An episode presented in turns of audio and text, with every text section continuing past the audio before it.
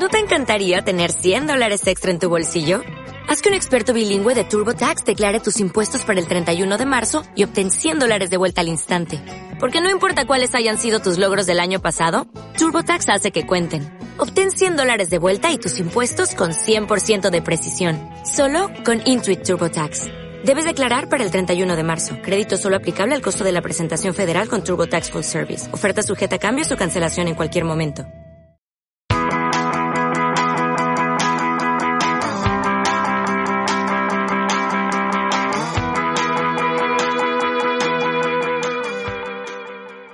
Pues hola a todos y todas, soy Pablo Castillo y os doy la bienvenida a Hablemos de Correr y sobre todo en esta cuarta temporada. Estamos súper ilusionados con volver y con muchas ganas de que estéis ahí con nosotros eh, en este formato en el que hablaremos, como ya sabéis, pues de cositas del trail running, de entrenamiento, de experiencias de aventuras personales y muchas cosas más. Ya sabéis, nos podéis encontrar también en YouTube, en el canal Pablo Castillo. Y aquí estamos para vosotros. ¡Vamos!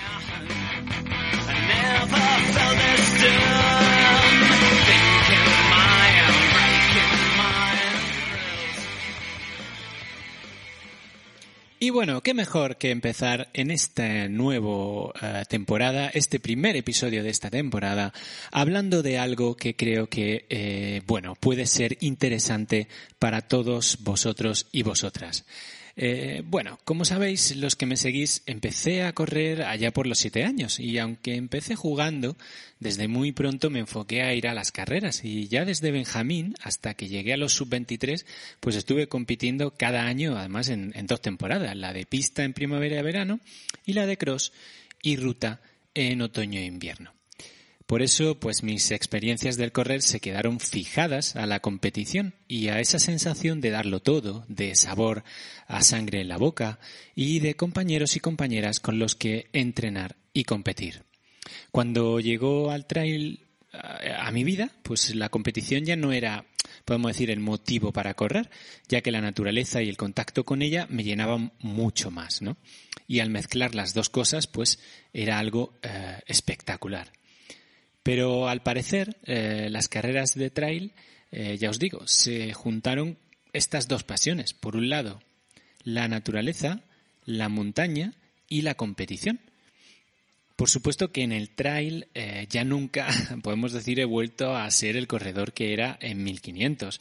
Pero bueno, que los años no pasan en balde para nadie, ¿no? Y, y ya voy peinando los 46. Pero al final siempre eh, compites contra ti mismo, ¿no? Te retas, buscas hacerlo lo mejor posible y eso es, en definitiva, la base de la competición.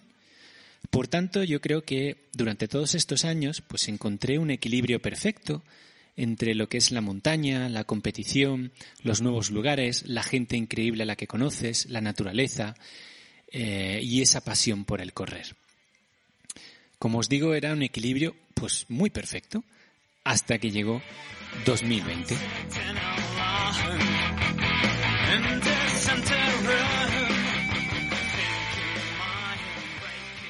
Después de mi última carrera, en febrero de 2020, en La Sonrisa de Rafa, no tenía ni idea de qué pasaría eh, tanto tiempo hasta que volviera a ponerme un dorsal. Resulta que han sido 20 meses. Al principio seguí buscando oportunidades para volver a correr pues lo antes posible, pero la mayoría de las veces solo me decepcionaba con eventos pospuestos o cancelados o convertidos en alternativas virtuales. Eh, más de un año y medio después, eh, pues la verdad es que sigo deseando volver a alinearme en una línea de salida. Pero algunas cosas han cambiado y de eso os quiero hablar en este episodio de la cuarta temporada.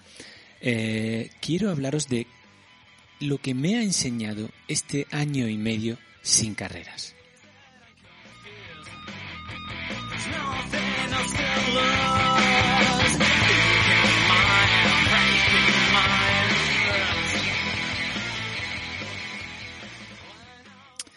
Empezamos con no pasa nada por saltarse un día.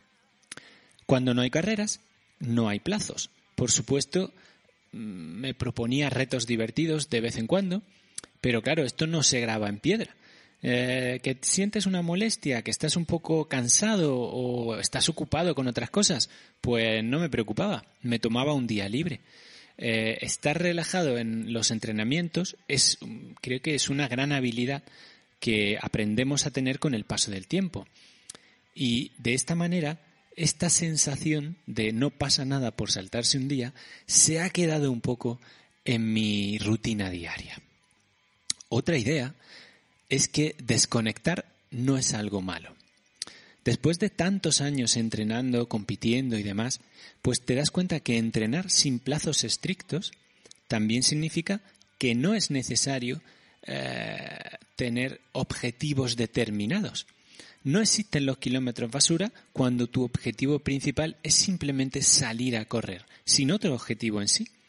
Te pones unos buenos auriculares y al correr te relajas pues con música o con tu podcast favorito. Y ya está, así de sencillo.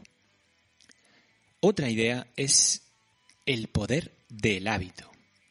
Sin un plan fijo que seguir para llegar a una determinada carrera objetivo, pues correr se convirtió menos en una cuestión de rendimiento y más en un hábito. Es algo que para mí, bueno, siempre ha estado ahí, pero en esta etapa lo he vuelto a descubrir eh, puedo correr sin ningún motivo y a pesar de todo. Pase lo que pase, siempre puedo atarme las zapatillas y salir a correr.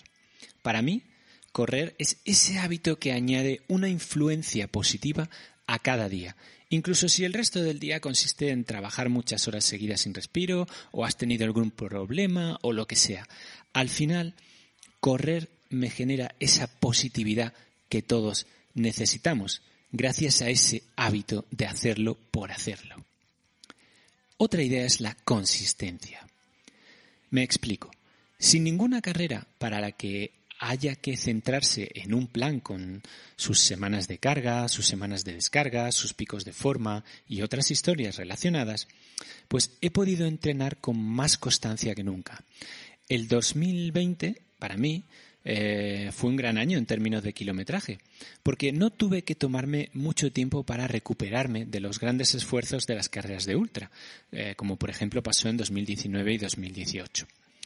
Así, pues puedo reducir mi entrenamiento cuando me apetezca, pero no hay necesidad de grandes descansos, por lo que solo me he tomado un día a la semana de descanso, normalmente los lunes, pero el resto de la semana pues corría y hacía fuerza todos los días. La otra idea que creo que es importante es puedo correr. Entrenar sin la emoción de preparar una carrera puede parecer que es algo aburrido, pero también me ha hecho apreciar el trabajo diario. Nadie me dice que salga a correr, nadie espera que me entrene para nada. Pero aún así, aquí estoy, saliendo todos los días. No tengo la obligación de entrenar, sino que puedo correr, puedo entrenar siempre que quiera. Tengo muchísima suerte de estar sano, de poder salir al aire libre, de tener tiempo suficiente para hacer esto fuera de las otras obligaciones de la vida. Puedo hacerlo y por eso estoy agradecido. Otra idea que os quiero transmitir es corro por mí. Este año y medio sin carreras me ha devuelto a cuando empecé a correr, sin ninguna meta en particular, como en aquellos primeros años de la infancia. Podía correr con el único propósito de cubrir una distancia que me apeteciera con mis propios pies, o como cuando era un adolescente al que le encantaba hacer corriendo los kilómetros que había desde nuestra casa hasta el trabajo de mi padre, para poder volverme con él en su coche y hablar con él de cómo había ido ese entreno. Solo yo, mis dos pies y mis recuerdos. Me encanta correr para mí. Otra idea es que hay que pensar a largo plazo. Claro que tengo muchas ganas de volver a las carreras de trail. Ya sabéis que ya estoy apuntado a dos. Por eso he seguido haciendo trabajo de velocidad, de series encuesta, de cambios de ritmo. A ver, las carreras volverán y pienso seguir en las líneas de salida, espero que durante décadas, y eso que ya peino los 46. Espero que mi futuro eh, yo pues me agradezca estas eh, incontables horas que he pasado corriendo por los mismos senderos de Huetor Vega cuando teníamos eh, los confinamientos perimetrales una y otra vez, mientras esperaba que los viajes y las carreras volvieran a ser una realidad, cosa que ahora, a partir de septiembre, parece que sí que va a ser. Y la última idea que quiero transmitiros de estas cosas que he aprendido después de estar año y medio sin carreras es que necesitamos nuestra tribu. A ver, eh, las carreras van mucho más allá de los objetivos, de la competición, de grabarlas para YouTube. A ver, se trata de esa tribu que se forma alrededor de ellas, de reconectar con viejos amigos y de hacer otros nuevos por el camino. Eh, mucho de eso lo podéis ver en nuestro canal de YouTube, en el que se ha creado una comunidad muy bonita. Entonces, para mí no hay mejor amistad que la que se comparte en las horas más oscuras de un ultra, como me ha pasado con el amigo Tito Mariano, por ejemplo. Y no hay mejores abrazos que los que se comparten en una línea de meta, como todos aquellos que me he dado con Irene o con Chito o, demás eh, fauna del trail, ¿no? Eh, un año y medio sin carreras me ha enseñado mucho. Y ahora estoy más que preparado para apuntarme a las carreras que me apasionen, para encontrar y compartir los senderos y las montañas pues con otras personas que como yo, porque al fin y al cabo aman el trail, porque de eso se trata, de compartir estas experiencias con los demás. Bueno, estas son las cosas que he aprendido tras eh, todo este tiempo sin carreras, que no sin correr. Os mando un fuerte abrazo y os agradezco que nos acompañéis en esta cuarta temporada que acaba de comenzar con este episodio. Sed muy felices, que es vuestra única obligación, y si necesitáis cualquier cosa podéis escribirme a pablo